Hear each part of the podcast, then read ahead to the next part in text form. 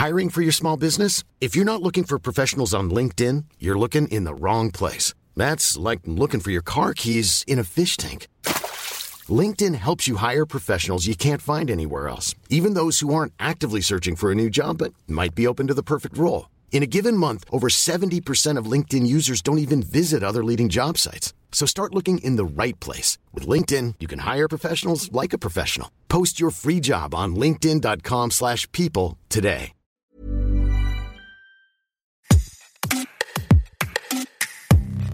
Hello, c'est Charles. Bienvenue dans Minute Papillon, un podcast 20 minutes.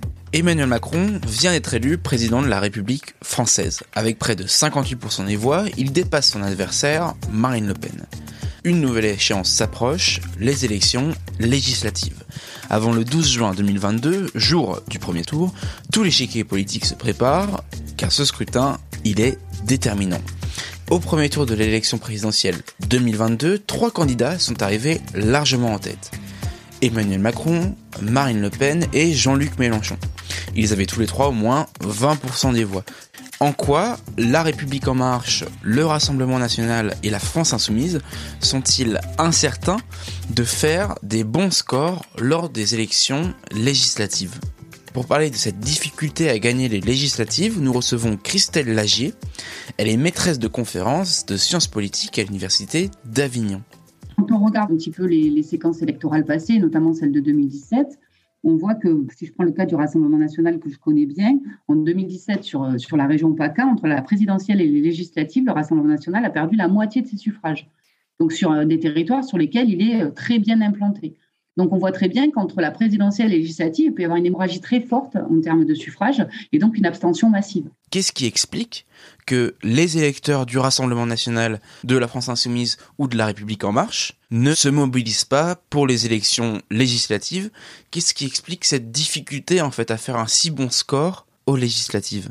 Il y a tout un enjeu en fait d'essayer de présenter des candidats euh, ayant la même identité c'est un des enjeux de l'Union populaire euh, à laquelle aspire euh, Jean-Luc Mélenchon, c'est de dire, voilà, s'il y a des alliances, elles doivent se faire en amont pour qu'on ait euh, effectivement une présentation de candidats qui se fassent tous sous la même étiquette pour le citoyen, pour l'électeur, il y ait finalement une offre politique qui soit à peu près la même sur l'ensemble du territoire et qu'il soit possible de capitaliser, on va dire, une campagne un petit peu nationale pour qu'elle se rapproche le plus possible finalement de euh, l'élection présidentielle. C'est aussi tout le jeu du Rassemblement national. Si vous regardez un petit peu les, affiches de campagne en général pour les élections législatives, vous avez la photo de Marine Le Pen et puis en tout petit euh, la photo du candidat euh, sur la circonscription. Tout ça, ça rend assez, assez difficile en fait la possibilité pour ces trois formations dans un, dans un contexte de forte défiance à l'égard de la politique, de forte abstention puisqu'il y a quand même eu une progression, de pouvoir effectivement transformer l'essai, on va dire, lors des législatives. Est-ce que de tout temps, il a été difficile pour les partis politiques qui font un bon score à l'élection présidentielle d'ensuite faire un bon score aussi aux élections législatives? Est-ce que cette difficulté, elle a augmenté avec le temps? Est-ce qu'elle a diminué? Oui, elle a sans doute augmenté parce qu'on a une érosion des fidélités partisanes. C'est-à-dire que quand vous aviez un candidat qui se présentait sous une étiquette claire d'un parti politique reconnu pour lequel on allait voter pour des élections locales euh, et nationales sans vraiment réfléchir, parce qu'il y a des habitudes de vote, parce qu'il y a de la socialisation politique, parce qu'effectivement on est inséré dans des milieux où cela ne faisait pas question euh, d'aller voter pour le Parti communiste ou le Parti socialiste ou les républicains, évidemment il était beaucoup plus facile derrière une élection présidentielle de capitaliser une majorité on voit très bien que ça commence à poser problème au, moment de l'alternance avec euh, François Mitterrand au, début des années 80, la première cohabitation en 86, et l'insatisfaction aussi par rapport à une gauche qui n'avait pas été à l'épreuve du pouvoir jusque-là. Alors certains candidats tentent justement de donner un enjeu national à ces élections législatives. Certains parlent même de troisième tour à l'élection présidentielle. Pour autant, cette élection, c'est pas vraiment une élection nationale. Quelles sont les différences majeures entre l'élection présidentielle et les élections C'est que la présidentielle, c'est un scrutin qui est très nationalisé, c'est-à-dire qu'il va se structurer autour de l'opposition entre des personnalités et vous avez une campagne nationale qui concerne finalement la même offre politique. Les législatives, ce sont des élections, on peut dire, un peu intermédiaires entre le national et le local. C'est effectivement la représentation nationale à l'Assemblée nationale, mais c'est aussi des élus de territoire, puisqu'ils sont élus dans des circonscriptions auxquelles sont attachés aussi les citoyens. Donc vous avez en fait des petites élections, autant d'élections que de circonscriptions, qui se réalisent et qui ne mettent pas en scène les mêmes individus, même si elles peuvent mettre en scène les mêmes étiquettes politiques. Et un candidat sans grand parti, avec un fort ancrage local, comme euh, Nicolas Dupont-Aignan, Nathalie Arthaud, est-ce qu'un candidat comme ça peut réussir à gagner des sièges, voire plusieurs sièges, aux élections législatives? Il y a une vraie difficulté, c'est-à-dire que si vous vous présentez tout seul, vous pouvez être élu, mais effectivement être élu sur un scrutin législatif et se retrouver tout seul dans une assemblée, ne pas pouvoir peser, finalement, ça ne sert pas à grand-chose. Alors, vous existez pour votre territoire, vous existez pour votre citoyen, vous, existez, j'ai envie de dire aussi, pour votre propre carrière politique, mais qu'est-ce que ça produit en termes de capacité à transformer les décisions politiques ou à influencer les politiques publiques? Vous allez forcément naviguer entre euh, des alliances euh, parfois euh, ponctuelles autour de certaines questions avec les différents groupes qui sont présents, à moins d'arriver à constituer un groupe auquel vous allez pouvoir donner un nom si vous arrivez à réunir 15 personnes qui auraient été élues de manière isolée sur différentes circonscriptions, mais c'est assez peu probable en général. En 2017, Marine Le Pen accède au second tour. Elle récolte une trentaine de pourcents de suffrages. Aux législatives, elle est en échec puisqu'elle n'arrive même pas à avoir 15 députés. Là où La République en marche en a euh, plus de 200, les républicains en ont une centaine. Qu'est-ce qui explique cet échec? Bah, c'est la faiblesse de, l'enracinement euh, local hein, de ce parti, mais de tous les partis en fait, hein, des trois formations politiques qui ont terminé euh, en tête du premier tour, LREM, l'ERN, mais aussi LFI, sont des partis qui aujourd'hui sont très personnalisés, des formations politiques très personnalisées, mais qui ont assez peu euh, d'implantation locale. Et c'est pour ça qu'on a cette opposition aux partis traditionnels de gouvernement, les républicains, le Parti socialiste, qui paraissent aujourd'hui en voie de disparition mais qui, eux, par contre, disposent d'élus locaux, encore élus aujourd'hui dans les conseils départementaux, dans les conseils régionaux, mais aussi un certain nombre de députés, qui, en fait, euh, font qu'il euh, y a une distorsion, si vous voulez, entre la représentation euh, de ces partis sur le plan local et puis finalement leur capacité à fédérer au plan national. Est-ce que c'est pour cela que le Parti socialiste et les républicains pourraient faire un très bon score comparé au premier tour de l'élection présidentielle? Alors un très bon score, ça risque d'être difficile. Ils vont capitaliser euh, sur les députés sortants, ils vont capitaliser sur les notables locaux euh, qui sont bien installés sur les territoires. Ils ont évidemment la possibilité de faire réélire un certain nombre de ces députés, à condition que ceux-ci ne choisissent pas de se présenter sous une autre étiquette. Et c'est tout l'enjeu là euh, des discussions au sein des Républicains ou du Parti socialiste sur la survie de ces formations politiques. Il ne faut pas que ces structures se vident des élus qui les représentent aujourd'hui sur le territoire et qui vont peut-être dans une stratégie aussi hein, de survie politique pour les républicains, dire euh, bah, je vais plutôt me rapprocher euh, de la République en marche, ou je vais plutôt me rapprocher de Reconquête ou du Rassemblement national peut-être, et puis pour le Parti socialiste d'essayer euh, peut-être de manière plus individuelle d'aller vers l'Union populaire si fois des accords n'étaient pas trouvés au plan des formations. Un Éric Zemmour qui vient d'arriver dans la scène vraiment politique. Est-ce qu'il peut arriver à se constituer un groupe à l'Assemblée nationale?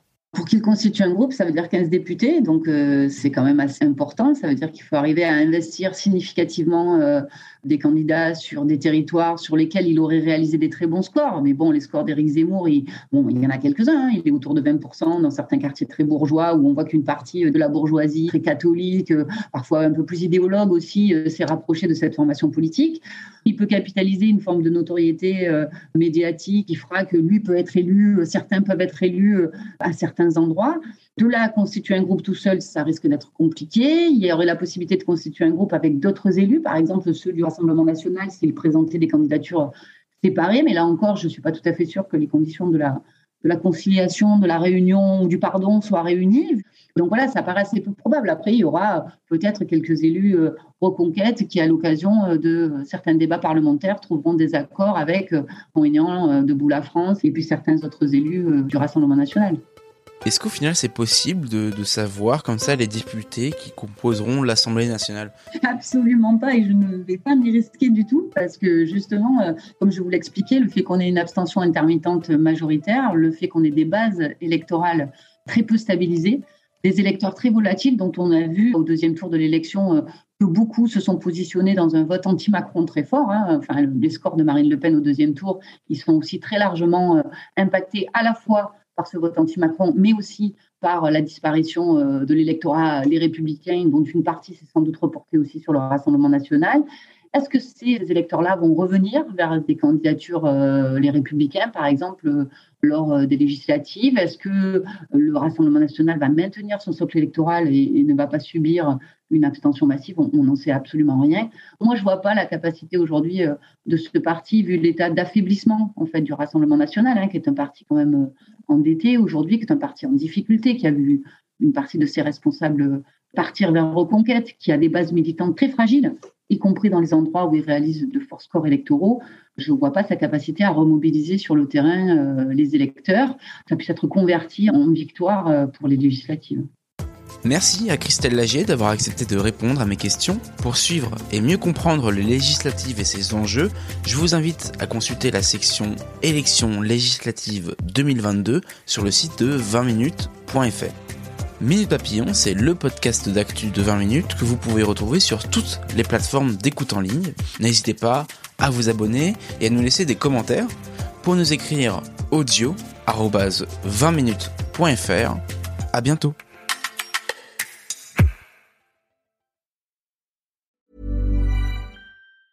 Hey, it's Paige DeSorbo from Giggly Squad. High quality fashion without the price tag. Say hello to Quince. I'm snagging high-end essentials like cozy cashmere sweaters, sleek leather jackets, fine jewelry, and so much more. With Quince being 50 to 80% less than similar brands. And they partner with factories that prioritize safe, ethical, and responsible manufacturing. I love that. Luxury quality within reach. Go to quince.com slash style to get free shipping and 365-day returns on your next order. quince.com slash style. When you need mealtime inspiration, it's worth shopping Kroger, where you'll find over 30,000 mouthwatering choices that excite your inner foodie. And no matter what tasty choice you make, you'll enjoy our everyday low prices, plus extra ways to save, like digital coupons worth over $600 each week. You can also save up to $1 off per gallon at the pump with fuel points. More savings and more inspiring flavors make shopping Kroger worth it every time. Kroger, fresh for everyone. Fuel restrictions apply. On ne va pas se quitter comme ça. Vous avez aimé cet épisode? Sportif, généraliste, sexo ou scientifique, varié mais toujours bien informé. Découvrez les autres podcasts de la rédaction 20 minutes sur votre application d'écoute préférée ou directement sur podcast au pluriel.20minutes.fr. Et merci de nous avoir écoutés.